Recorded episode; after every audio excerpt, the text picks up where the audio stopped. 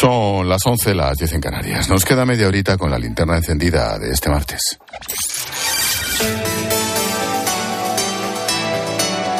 Con Expósito, la última hora en la linterna. Cope, estar informado.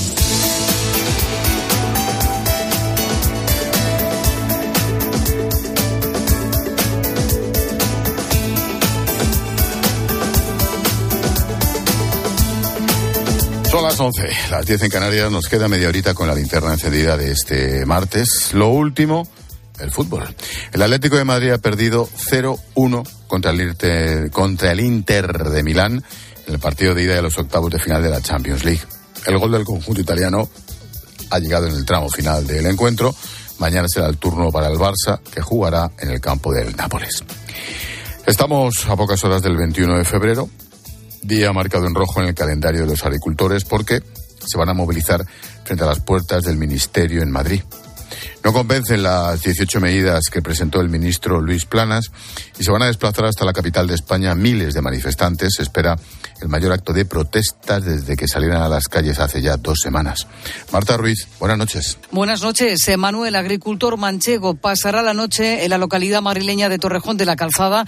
Desde allí parte mañana una de las cinco columnas de tractores con destino el Ministerio de Agricultura. Ya que vamos a ir a unión de uniones de muchísimas asociaciones, plataformas de agricultores o a título personal, me da igual, ahí vamos a estar el campo de verdad. Ahora sí, profesionales que nos dedicamos a esto y que vivimos de esto para decir al ministro, nos tienes que escuchar. Planas ya ha dejado claro que la interlocución será solo con las organizaciones mayoritarias, UPACOAC y ASAJA, que mantienen sus propias tractoradas. La mayoritaria el próximo lunes también en Madrid, coincidiendo con el Consejo de Agricultura en Bruselas y a la que se sumará el sector pesquero. Mañana, Unión de Uniones espera colapsar. La capital, con 5.000 manifestantes, aseguran que el paquete de 18 medidas planteado por Planas es insuficiente y no servirá para solucionar los problemas de rentabilidad del campo español.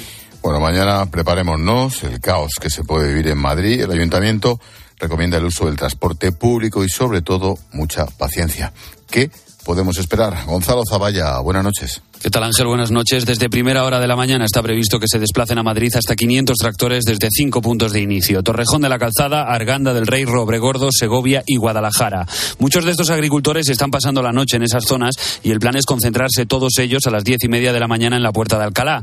Desde allí, por la calle Alfonso XII y no por el Paseo del Prado, llegarán al Ministerio de Agricultura, cerca de Atocha. La vicealcaldesa de Madrid es Inmaculada Sanz. Los madrileños deben saberlo. Mañana va a haber afecciones importantes al tráfico, a la movilidad de la ciudad, porque son muchas las columnas que vienen desde, desde varios sitios y, en fin, por mucho que se vaya a establecer un dispositivo, lógicamente, para que la afección sea la menor posible, va a haber una afección importante al, al tráfico, sí.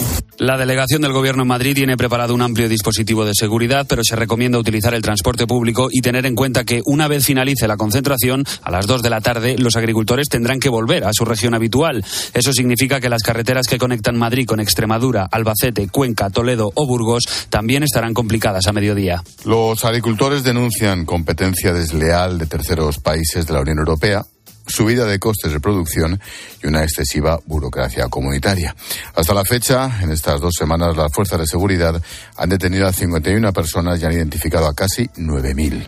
Además, han tramitado más de 3.000 denuncias. La portavoz del Gobierno, Pilar Alegría, defiende la libertad de manifestarse, aunque pide que no haya incidentes. Máximo respeto, lo hemos dicho desde el primer momento, a las personas que se, que se están manifestando y, sobre todo, desear que esas manifestaciones impere, por supuesto, la, la, normalidad y que no haya, digamos, ningún altercado ni, por supuesto, ningún hecho violento, que desde luego creo que sería absolutamente contraproducente eh, para todos.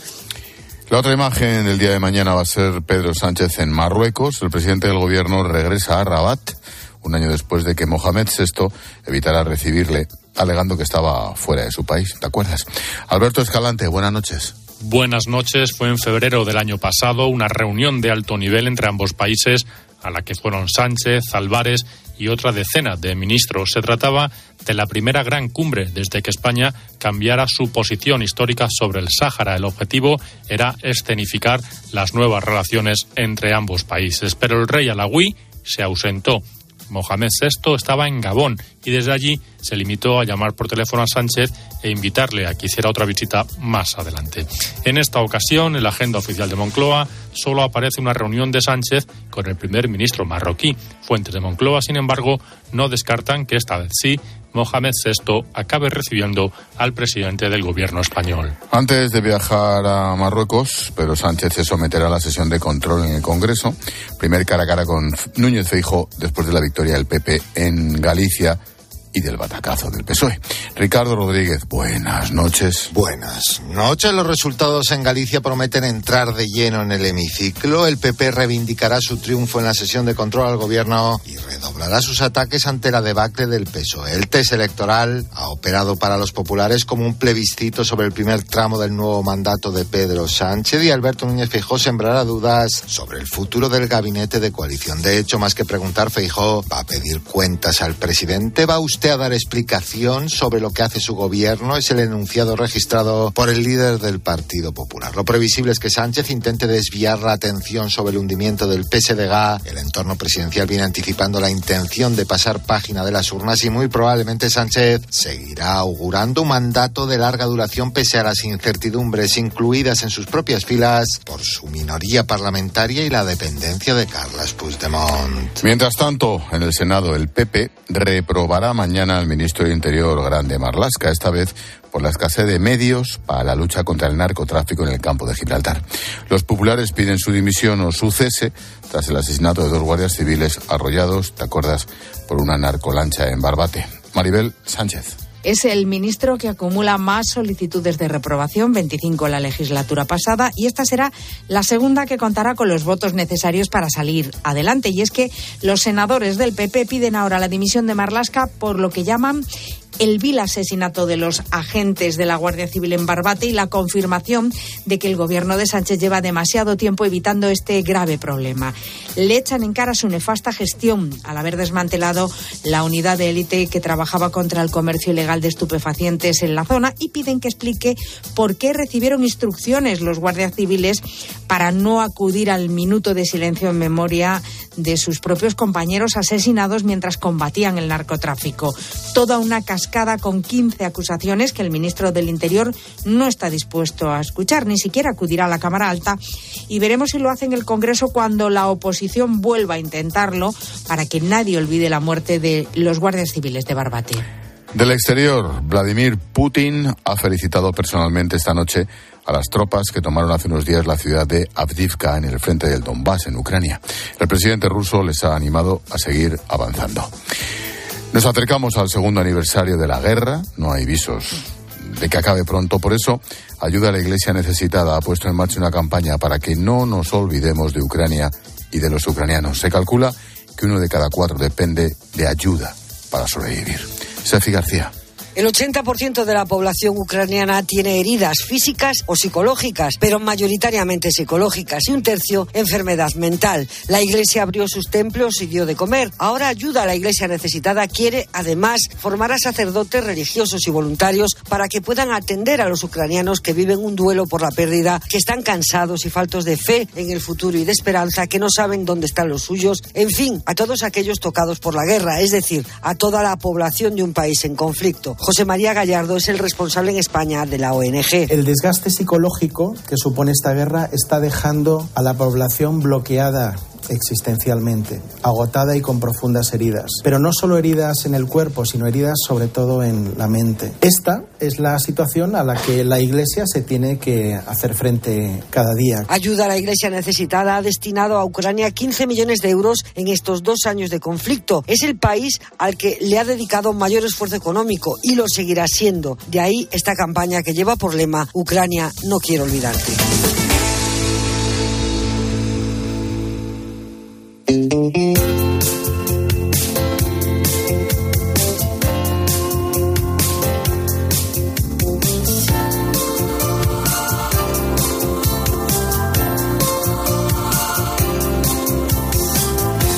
Acuerdas de Araceli Hidalgo?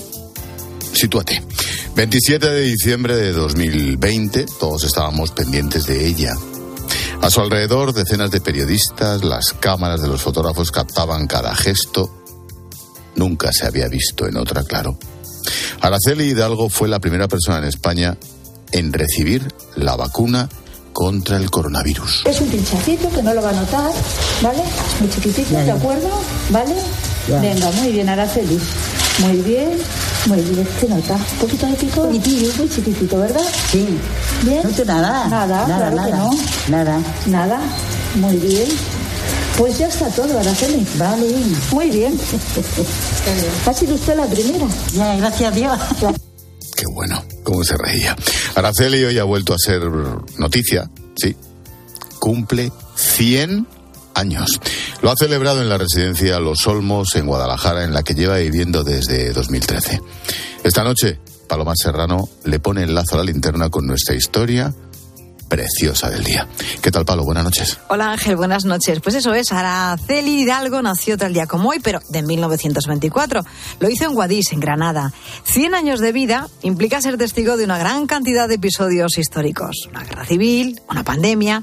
David Hermoso es uno de los, sus nietos. David ha charlado con nuestra compañera Pilar García Muñiz sobre lo bien que se encuentra a pesar de su edad.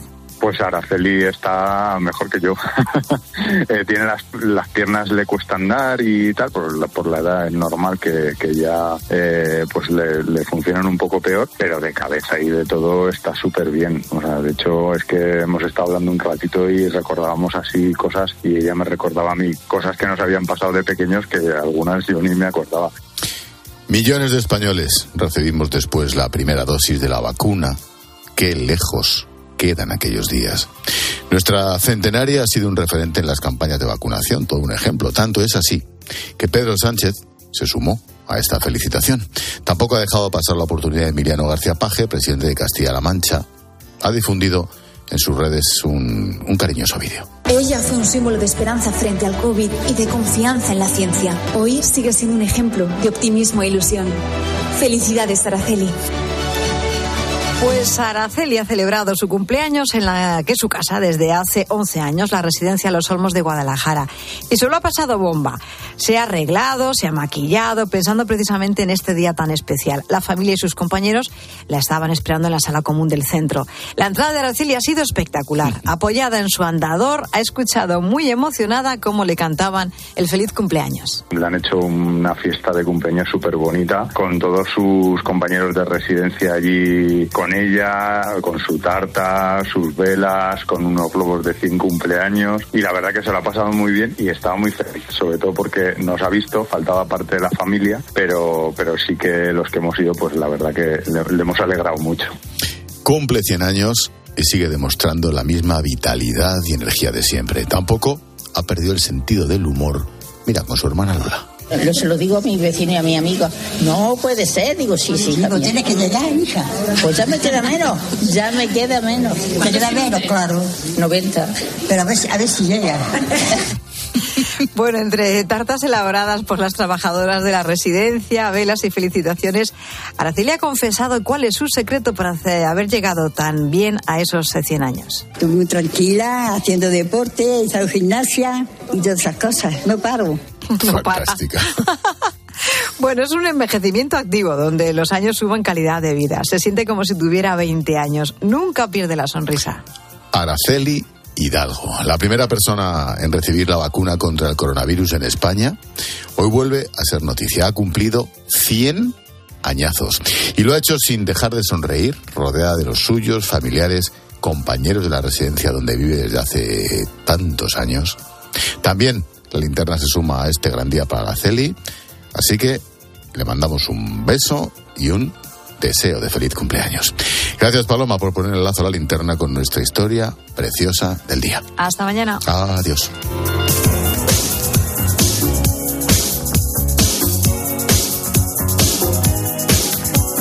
La postdata en la linterna la firma Juan Fernández Miranda.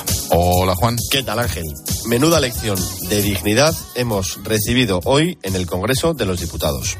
¿Habrá sido en el hemiciclo? No. ¿En una sesión del Pleno? Tampoco. ¿Desde la tribuna de oradores? No, querido amigo. Ha sido en unas jornadas organizadas en el Congreso sobre una enfermedad, la ELA, sobre la que el Gobierno y los grupos parlamentarios están demostrando una impresionante falta de sensibilidad. Escucha, escucha, es el exportero del Barça, Juan Carlos Unzué. ¿Cuántos diputados o diputadas hay en la sala? Creo que he contado cinco. Me imagino que el resto de diputados y diputadas tendrán algo muy importante que hacer, porque al final hemos venido a vuestra casa